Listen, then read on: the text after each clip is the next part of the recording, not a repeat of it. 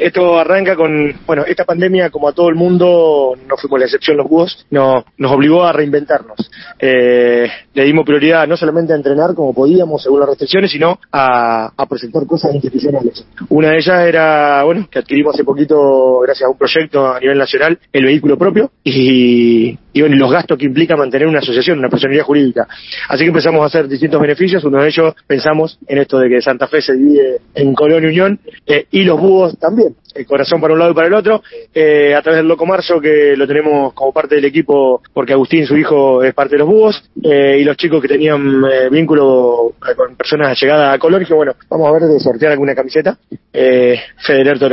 fue el primero que, a través del, de, los contactos, dijo sí,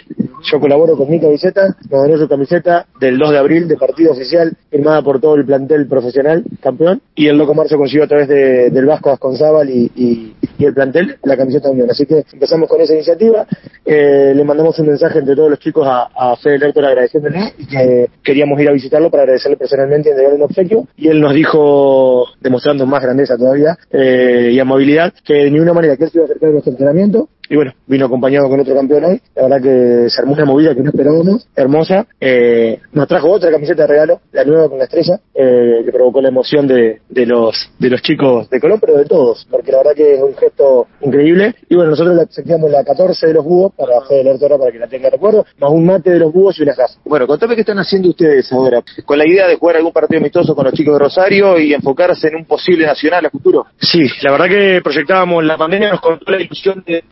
de,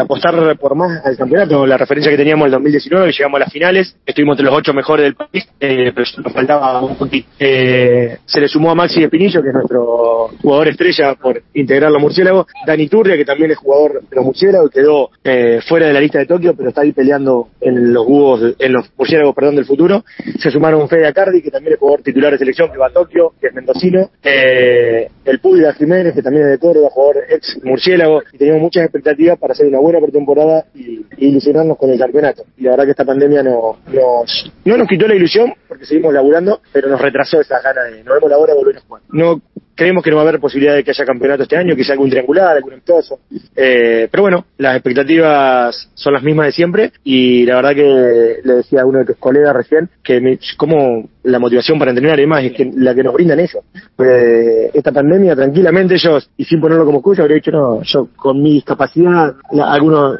que tienen su, su trabajo, su responsabilidad laboral, otros estudian, ¿qué voy a ir a entrenar, a entrenar? Se hacía frío, hacía calor, que la pandemia. Y sin embargo, con todos los protocolos, tanto en la UNL donde entrenamos, como aquí en Ferroviario que nos abrió las puertas eh, en esta pandemia, eh, no dejaron de venir. Eh, y la verdad que eso nos motiva a Cristian, a mí, a,